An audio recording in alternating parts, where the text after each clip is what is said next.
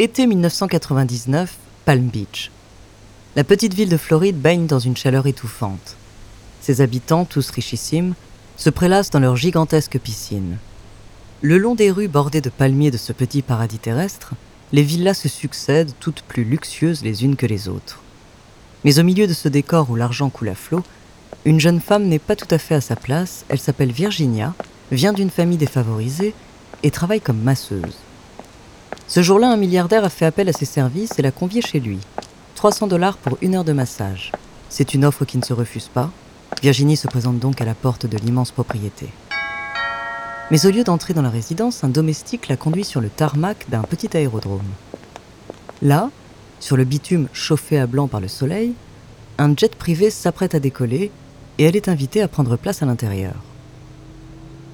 La jeune femme est surprise, ce n'est pas ce qui était convenu.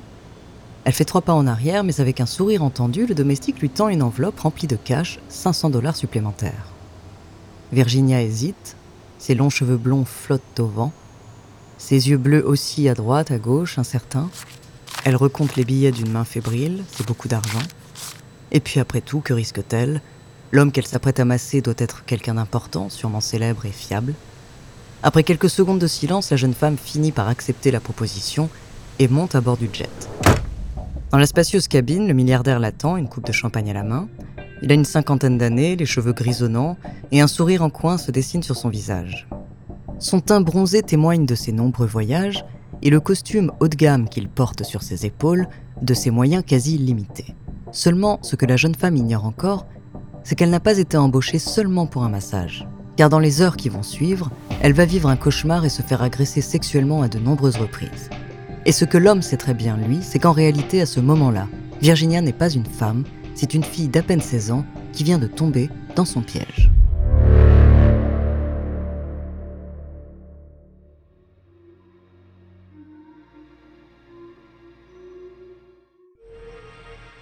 Bonjour, je suis Andrea Brusque, bienvenue dans Les Fabuleux Destins.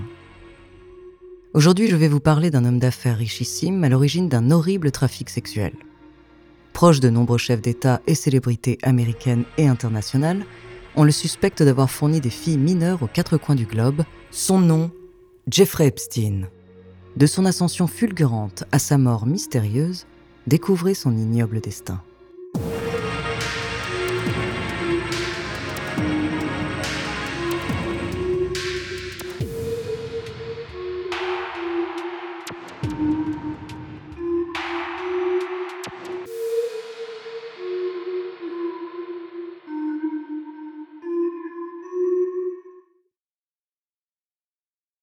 Jeffrey Epstein naît à Brooklyn en 1953 dans une famille de classe moyenne. Après quelques années d'études à l'Université de New York, il se spécialise en physique et en mathématiques, deux disciplines dans lesquelles il excelle. Dès l'âge de 20 ans, il devient professeur dans une école privée, mais le métier ne lui plaît pas. Les perspectives de carrière sont limitées, les horaires contraignants, et puis surtout, le salaire est ridicule à ses yeux. Car Jeffrey Epstein rêve de luxe et d'opulence, il veut faire fortune et très vite. L'occasion se présente d'ailleurs rapidement puisqu'il est embauché trois ans plus tard par une banque d'investissement. Il y travaille comme trader et conseiller financier pour les plus gros clients. Pendant quelques temps, il fait ses armes et apprend tous les moyens possibles et inimaginables de contourner les administrations fiscales du monde entier. Jeffrey Epstein est bon dans ce qu'il fait, très bon. Et son charisme naturel lui attire la sympathie d'hommes d'affaires puissants comme Les Wexner, propriétaire de la marque de lingerie Victoria's Secret. En 1982, Jeffrey Epstein fonde sa propre entreprise et se voit confier la gestion financière de plus d'un milliard de dollars d'actifs. En à peine quelques années, il s'enrichit considérablement. L'étendue exacte de sa fortune reste un mystère, mais il multiplie vite les propriétés luxueuses aux quatre coins du monde. Une villa à Palm Beach, en Floride, un manoir au Nouveau-Mexique, deux immenses résidences à Manhattan et à Paris, et même une île entière de 30 hectares près de Porto Rico. Au cours d'énormes fêtes qu'il organise, il rencontre le gratin hollywoodien et des politiciens du monde entier. Donald Trump, Bill Clinton, le prince Andrew de la famille royale britannique ou encore Ehud Barak, l'ex-premier ministre israélien. Il est le symbole de la réussite, du rêve américain, le génie des finances à la personnalité attachante et au physique avantageux, mais derrière ce physique, Jeffrey Epstein cache un abominable secret qui va le conduire à sa perte. Avant de continuer cet épisode, nous voulions vous remercier pour votre écoute.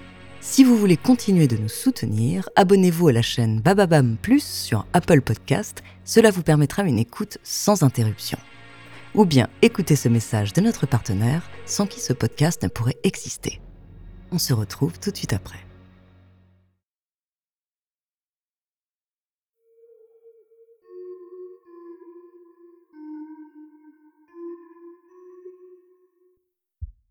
Jeffrey Epstein est en réalité un dangereux pédophile et un criminel sexuel multirécidiviste.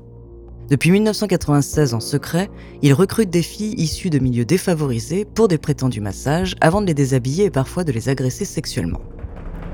Certaines d'entre elles sont des escortes consentantes, mais la plupart sont mineures. Quelques-unes n'ont même pas 14 ans. Ces filles, c'est son ex-compagne qui les racole pour quelques centaines de dollars.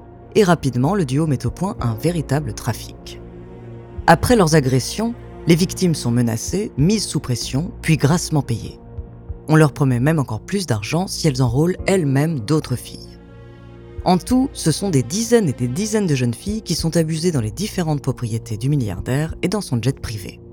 Incapables de se défendre face aux manias à l'influence démesurée, elles sont contraintes de se taire et de rentrer malgré elles dans son jeu de recrutement pyramidal. Mais à partir de 2005, les langues commencent à se délier certaines d'entre elles finissent par parler à la police et dénoncent les agissements du richissime financier.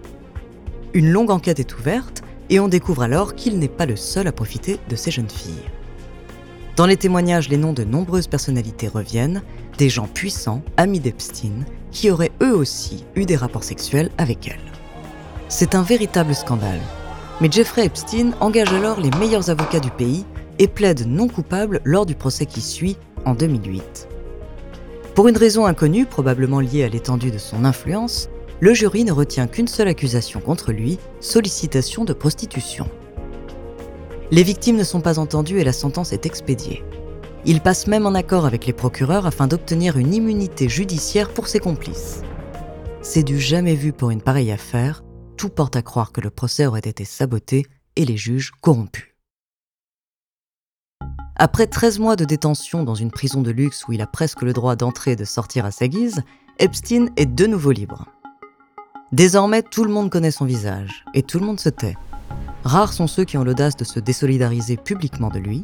Il est tout simplement trop puissant et le procès bâclé de 2008 décourage les victimes de parler. Mais en 2015, une Américaine de 31 ans finit par sortir du silence. Elle s'appelle Virginia Roberts et raconte comment Epstein l'a utilisée comme esclave sexuelle entre ses 16 et ses 19 ans. Il l'aurait aussi mise au service d'autres hommes comme le prince Andrew, membre de la famille royale britannique. Les accusés nient formellement les faits, mais cette prise de parole publique libère d'autres témoignages de femmes. Cette fois, l'affaire est prise très au sérieux par le tribunal de New York. Une enquête approfondie est menée les propriétés du milliardaire sont perquisitionnées, les preuves collectées. Et en juillet 2019, Epstein est arrêté. Cette fois, il risque la perpétuité. Et dans l'attente de son procès, fixé un an plus tard, il est placé dans un centre de détention hautement surveillé de New York.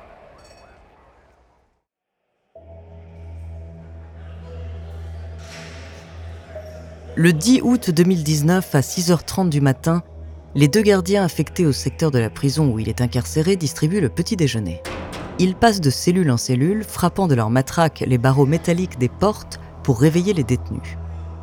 Mais lorsqu'ils arrivent devant celle d'Epstein, ils sont frappés par une vision macabre. L'homme de 66 ans est agenouillé au sol, les yeux vides, les lèvres presque bleues. Un drap est enroulé autour de son cou et suspendu au sommet de sa couchette. Aussitôt, les deux gardiens se précipitent sur lui et lui font un massage cardiaque, mais rien à faire. Epstein est alors transporté d'urgence à l'hôpital le plus proche, où il est déclaré mort dans la matinée. L'autopsie conclut bientôt à un suicide par pendaison.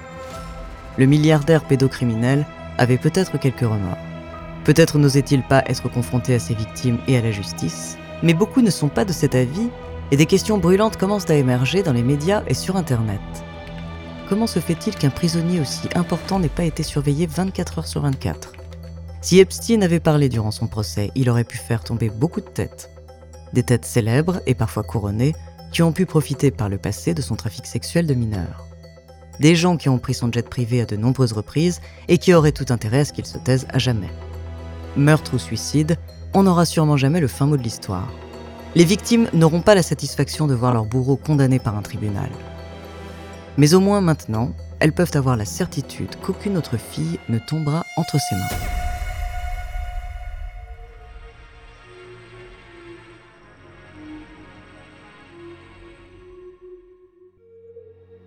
Merci d'avoir écouté cet épisode des Fabuleux Destins écrit par Ellie Oliven, réalisé par Antoine Berry-Roger. Dans le prochain épisode, je vous parlerai d'un catcheur et rugbyman français au physique très singulier. En attendant, si cet épisode vous a plu, n'hésitez pas à laisser des commentaires et des étoiles sur vos applis de podcast préférés.